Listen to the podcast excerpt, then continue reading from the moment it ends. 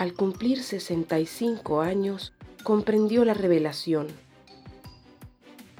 Nunca tendría la oportunidad de una segunda edición de su vida, corregida y aumentada, por lo que en lugar de testamento redactó una fe de erratas.